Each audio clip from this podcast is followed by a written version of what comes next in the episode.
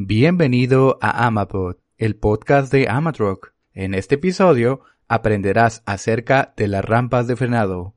Comencemos.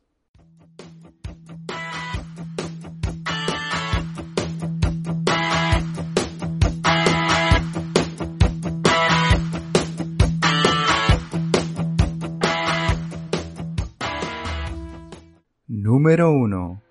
Las rampas de frenado son zonas elevadas que ayudan a los camiones a detenerse en caso de que sus frenos fallen. Número 2. Antes de entrar en la rampa de frenado, deberás ir disminuyendo tu velocidad con ayuda del freno de motor. Número 3. Evita usar en modo brusco el freno de mano o podrías terminar volcando la unidad. Número 4. La norma que hace mención a las rampas de frenado y sus diseños es la NOM-036-SCT2-2016.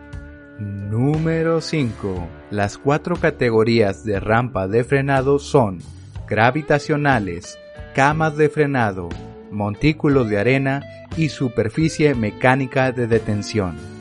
Número 6 las rampas de frenado pueden ser utilizadas para camiones y para coches. Número 7. La grava que se utiliza en las rampas suele tener al menos un metro y medio de profundidad. Con esto concluimos el episodio de esta semana. Esperamos que esta información te ayude en el camino. Recuerda que puedes cotizar y recibir más asesoría contactándonos a través de nuestra página web en www.amatroc.com.mx diagonal contacto.